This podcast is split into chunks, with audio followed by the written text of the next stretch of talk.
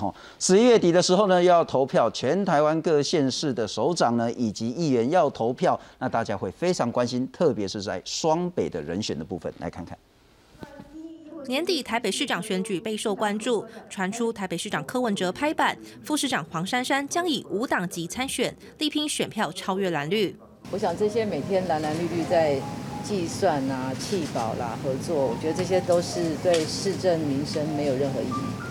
所以我们要做的事情就是要把自己做好，然后让市民过好的生活。市长之后选举会不会想办法来，希望郑主席也能够出面来支持？我当然是最好啊。反观绿营，北市长人选至今混沌不明，传出蔡英文总统在等前副总统陈建仁点头，让指挥官陈时中萌生退役。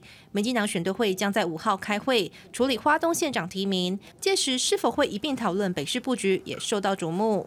总统陈建仁有考虑要选新北市吗？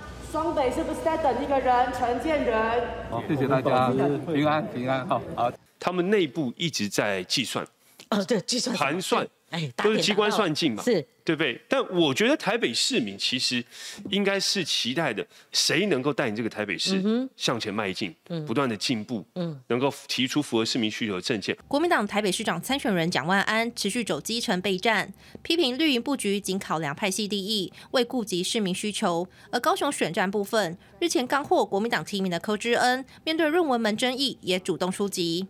我自己写的文章，我自己怎么样来做一个使用，本来就一个严格的一个规范。总而言之，我觉得这个部分里面，如果再有更恶劣的的做法的话，绝对是提告的。国民党四号也委托律师到北检告发网络粉砖翁达瑞诽谤。一旦政论节目或网军持续发布不实谣言，也不排除提起诉讼。记者赵文成、张子佳、郭俊霖台北报道。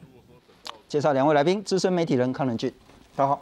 资深媒体人邱明玉，大家好。郭明玉先请教你，然后我们来看现在关心，就反正就是重要的几个县市了。台北市当然是重中之重哦啊，好像就民进党来讲，就阿扁当了台北市长之后，对。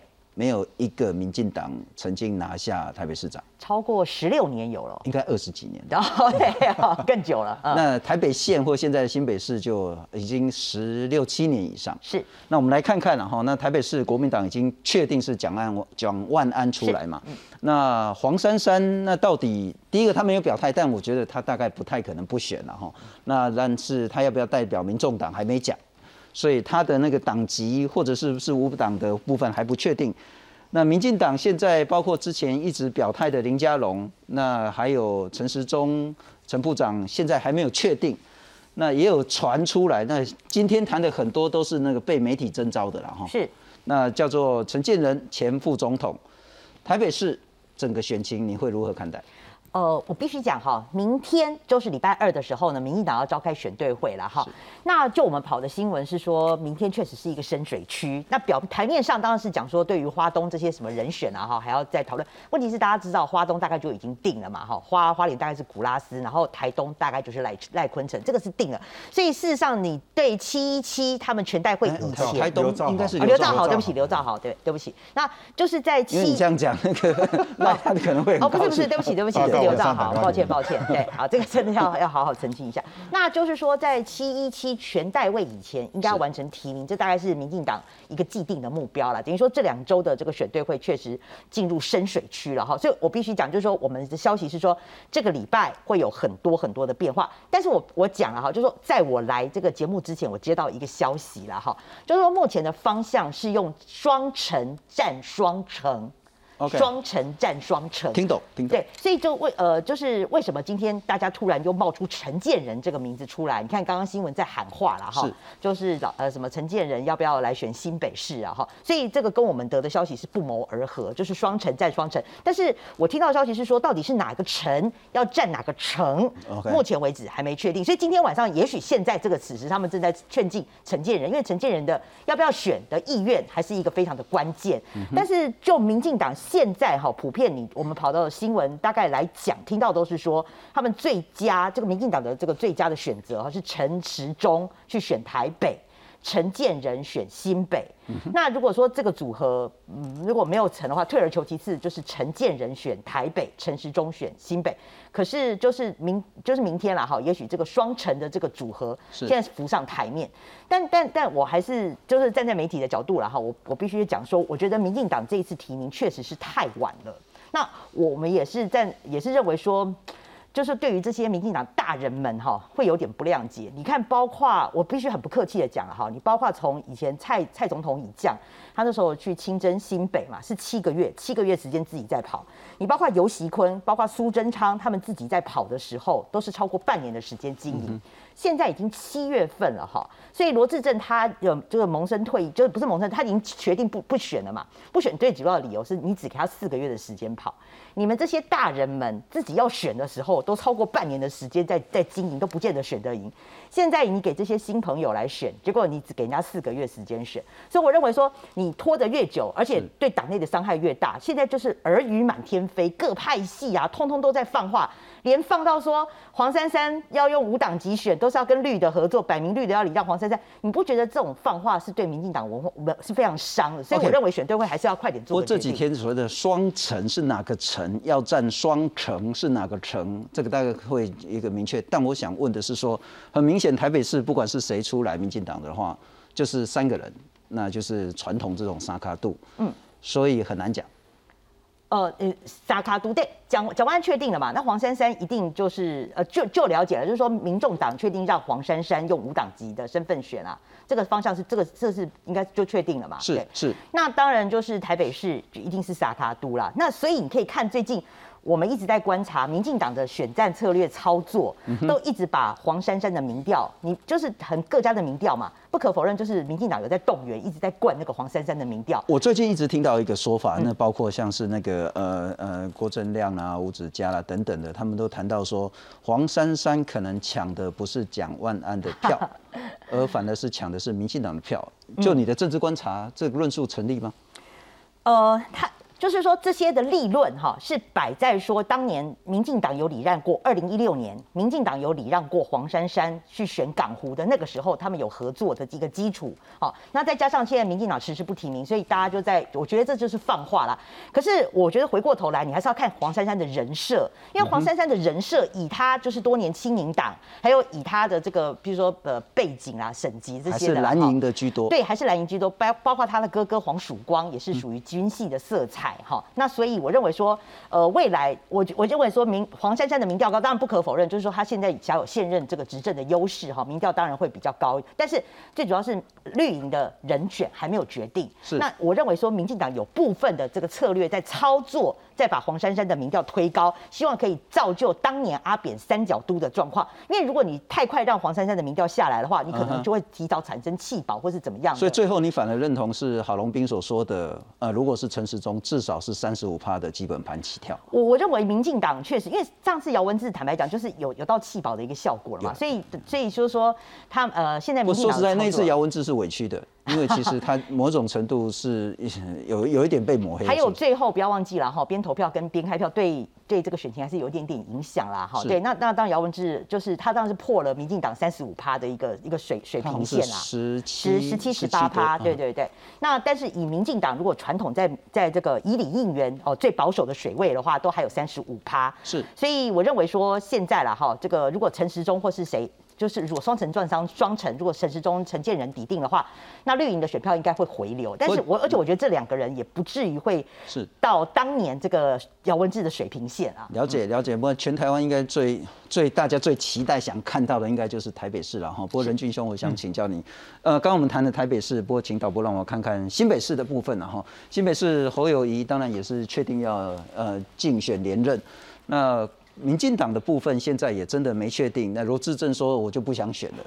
不过罗老师他这样说法，其实因为任何人出来选，也就是四个月嘛，就是他他四个月，可是所有人都是四个月，除了那个侯友谊是言论的部分。那潘孟安吴炳瑞，那又提到陈建仁，那陈建仁最近的媒体曝光可能会很多很多，我还请教，不管是台北或新北，你怎么样看呢？我我觉得陈建仁其实很早就一直被民进党内把他拿出来当成活棋在讲，这就是为什么大家一直在这个选举的这件事情上会去考虑陈建仁的一个原因。但是我知道他自己本身对于选举其实没有很热衷，也没有很大的一个意愿，所以这几天的这个变化确实是。我我认为第一个党内有些派系的问题在协调跟折冲啊，哈，比如说以新北来讲，你讲说就如果真的是跑四个月，对民进党的人选来说，第一个罗志正，第二个吴炳瑞都是新北在地的议员啊，立委嘛哈，而且呃都耕耘蛮久的。那像罗志正之前很早就他也很早就表达说他不排斥参选，而且我知道他积私底下运作的蛮积极的，因为呃像我们是板西区嘛，那他的选区是板东，但我们经常看到板西有罗志正的身影嘛。那这个其实代表他其实耕耘很久，但问题是因为党内其实在提名的这件事情上面，一直没有办法一个很明确。那在过去的过程当中，一直提到说是不是有派系在前置，甚至还有人选其实是当时被征询的时候没有在这里面呢。比如说徐国勇，那时候也有被征询过，是不是愿意要来选新北？所以我认为对于民进党来讲，第一个时间上的这个压力，其实对任何一个人都不利呀。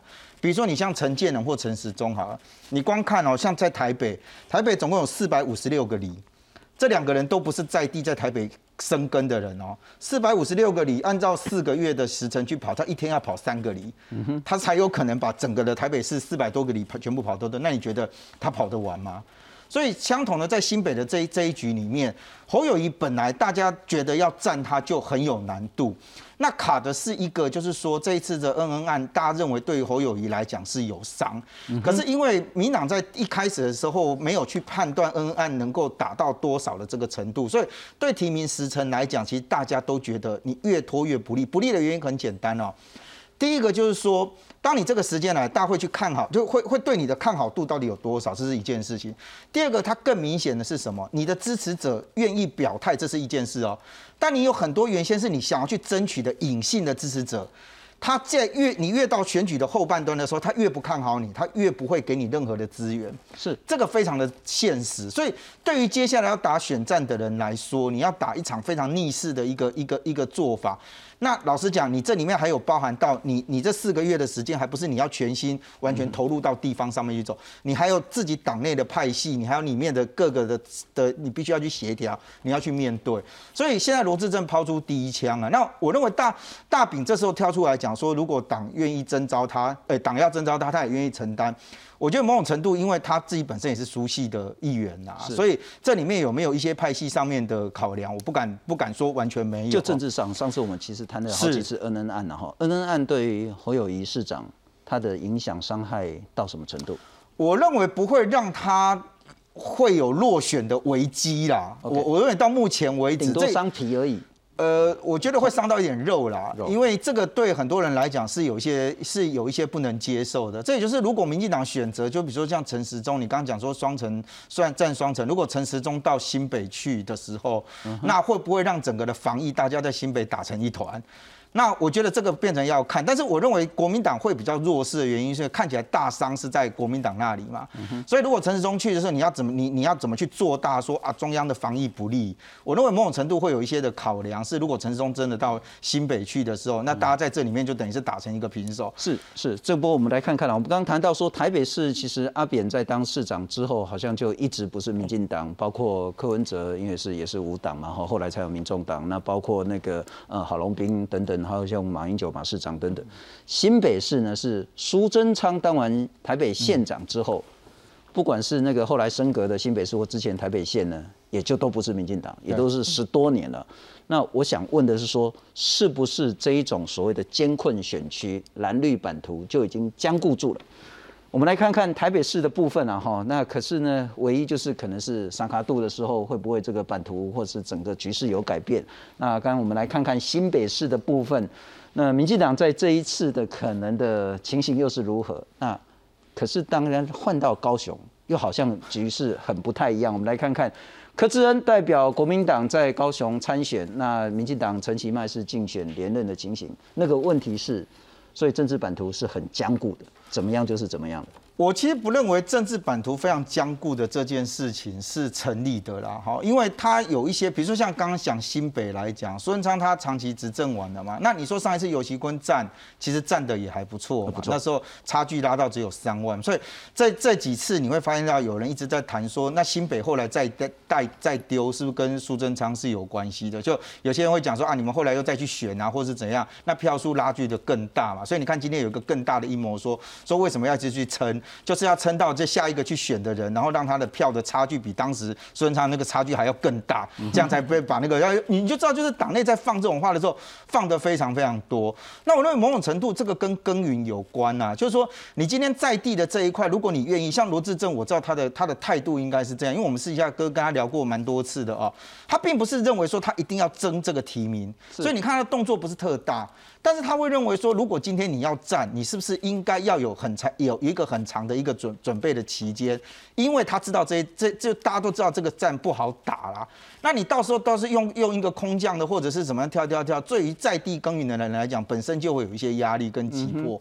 那这一块其实我觉得就是说，你看像台北市好了，台北市民进党在这这么多年的时间里面，有没有培养在地的是一个可以拿来打台北市长选战的人？这个状况有点像在高雄嘛，国民党也没有在高雄去培养跟耕耘嘛，所以在这一次里面，你会发现到国民党出来讲话的都是一般的议员层级。我不是看不起议员，而是国民党曾经有过立委层级的在国在高雄，但现在你看一下，这些人都已经淡出江湖了，所以反而都是很基层的议员，甚至都是那个个人只选上一届两届，他他变成是有话语权的人，所以他这里面就会变成是他很尴尬的是，柯震其实这场仗很难打。也就是说，他你你看看这几天，他又要为了一个挺挺韩跟不挺韩的那个东西困在这里面。是。那我认为柯震他自己本身他的讲法是他没有要切割韩，他就是很直觉的用他的方式来表达这是我的选战。可是这种说法听在有心人的耳朵里面，看起来不是这么的认为嘛？我现在讲有心人是那一些过去是属于韩团队的人。你你光看哦，当时挺韩的议员上来的这一批人，到现在反而比较少拿韩国瑜的名号出来讲。嗯哼。那现现在针对柯志恩讲的那个韩的那个议题，其实真正大反的都是当时韩国瑜的市府团队。那这些人其实老实讲，他对于国民党来讲，国民党会陷入一个尴尬的一个场面是。我要正式跟你决，还是我要分？我认为当时这个朱立伦在选择让柯志恩去站的时候，我认为他是希望在某种程度上是有切割的，否则他就跟张亚中这一些人，你看张亚中到今天为止还在质疑那个民调，还在质疑什么东西，他都不透明。但是看起来党中央就宁可把这个质疑就让你讲，我就让柯志文下去。但是我认为如果国民党挡不住这种声音的话，柯志文现在看起来他最大能够做的事情就是收拢国民党现在在高雄到底有多少的。票，那这个盘收起来之后，你必须要去思考的是，那我在下一次的选举里面，这些盘我能不能继续的努力撑住，还是它就是一个昙花一现，走完了就没有了？不过除了双北之外，我们来看看其他，特别是其他的都以及各县市的状况。年底转战桃园的新竹市长林志坚，二号和桃园市长郑文灿同框。不过市长任期未满就投入下个选战，对手炮轰他是落跑市长。他当时口口声声要为新竹做好做满，但是我们看到的是，小英男孩在总统的征召之下，立刻用辞职的方式投入了。桃园市市长的参选，许多政党的候选人哦，呃，就试图呃用各种的方式，要在我身上贴上各种的标签哦。我希望未来桃园的选战，呃，是一个君子之争。林志坚空降桃园，民进党内也有杂音，像是原本有意请缨上阵的前立委彭少景就大呼不公平，而空降的争议也发生在国民党身上。党主席朱立伦宣布张善政出战桃园，但党内质疑声浪不断。桃园市议长邱义胜甚至退出国民党群组。国民党是一个大开大合的政党，却刻意的隐瞒，跳过机制来提名一个直辖市市长的参选人，真的是乱无章法，所以我没有办法接受。为了平息茶壶内的风暴。朱立伦、张善政一同致歉，张善政亲自拜访邱义胜等人，才化解危机。选战进入倒数四个月，在结果揭晓前，蓝绿都不敢大意。记者综合报道。不茶壶内的风暴，蓝绿都有。刚刚我们谈到双北跟高雄，我们看看另外三都，台中市那当然就是卢秀燕、蔡其昌，那台南市谢龙介对黄伟哲，那看起来好像要呃改变的几率不是非常非常高了 哈。但是我们来看看，呃，另外一个其实就我觉得另外一个就是很有趣了，桃园市张善政、林志坚对赖香林。那刚讲说是蓝绿版图是不是僵固？恐怕桃园市就是最不一样的。嗯，那在郑文灿之前，没有人料到桃园民进党可以拿下来。那好，郑文灿拿下来之后，是不是可以继续打？也没有人料得定。如何看待？这版图僵化哈，就是你从韩国瑜这件事情就已经整个打破了啦。哈，所以也没有什么既定的这样。所以你就说对这种艰困选区哈，譬如说不管是新北或是。呃，或者高雄来讲，蓝绿现在的思考就是说，你在地如果不可行的话，就要找一个空降。你空降快，因为他全国知名度高，像当时韩国瑜超有话题的，所以他在他在很快的时间之内，哈，他虽然也是先接了这个高雄市党部主委，可是他在很快的时间之内就可以卷起圈堆雪，后来甚至成为那个国民党的领头羊嘛。所以等于说这个。大家都思考都是一致的啦。如果你在监控选区的话，他为什么如果说双城战双城这个消息是真的话，那他看着也是陈时中或陈建仁的知名度，因为他觉得只剩下四个月的时间了。是你可能靠在地，譬如说你像罗志正或吴炳瑞，他们只是。这个这新北这么多区，只是一区的立委，你也许你只是对板桥熟，或是你只对你自己的那个选区熟，你对于其他的选区，你还要再花很多时间跑。可是你对大人哥或是对这个陈时中来讲，他们有本来就有全国知名度嘛，谁不知道副总统，谁不知道，谁不知道谁是那个指挥官，所以这个对他们来讲，可能就是这种方式是。不过回到桃园，这三个严格来讲都是空降嘛。对，所以我说今年哈，这个这个议题，一个是空降的话题，就不会在桃园发生，因为大家没什么好讲。你都空降，我也空降。第二个是年纪的话题啦，年纪的话题，因为当时那个林志坚他一开始起手势就有讲说张善政年纪大什么的。可是未来如果说你双北哦，你是提名陈陈建仁或是陈时中，一个七十一岁，一个六十八岁。那这个，那你这个年纪就不再是民进党的优势了，所以我认为说，等于说这个呃林林志杰在在攻对手的时候，这个要蛮小心的，因为你可能这个回力标，你就会回到回到自己的身上。比如说当时讲绕跑市长是民进党在打韩国瑜的，没想到这个回力标现在就回到了自己林志坚身上，这当然是自己的那个这个业哈，自己要承受了。但是就是说现在看起来了哈，我觉得我一直在讲说哈，以我们媒体角度观察，你与其说这一局是林志坚对上张善政，你不如说是郑文。灿再对上一次朱立伦啊，因为尤其对郑文灿他是现任市长啊，又攸关二零二四来讲的话，对郑文灿来讲，他有不可输的压力。朱立伦当然也是有面临一样的一个挑战跟困境嘛。可是我觉得现在对对于张善政最大的困境是他的空战一直打不起来，所以这也是为什么前几天朱立伦哈他愿意放下身段跟陈建去跟罗志强会面的原因啊，因为张善政真的就是说你你在地的这个记者哈，或是说我们在台北的媒体看。他的话题性真的很可怜，真的很可怜。你你他他的话题就只有处在说他到底跟邱医生破冰了没？他跟吕玉玲见了没？就是他一直的话题就是他他到底跟谁破冰见面？如果说你一直摆在这样的困局上面的话，没有人会在乎你的证件或什么。你相相反，林志坚他他现在就是说这郑文灿带着他到处跑，然后等于说他的曝光度又开始变得比较高。那在这样的状况之下，我觉得张善政就说你缺乏话题性这个部分哦。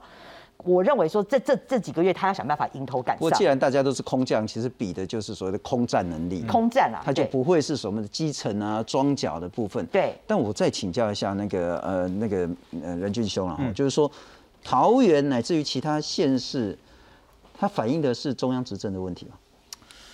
我觉得中央对的影响对于地方上面来的大，还不如讲说是地方现在试图走出自己的一片天。但是民党有遇到一个状况，就是说这些走出一片天的人，他的力量能不能像刚小玉讲，他不能往下放啊？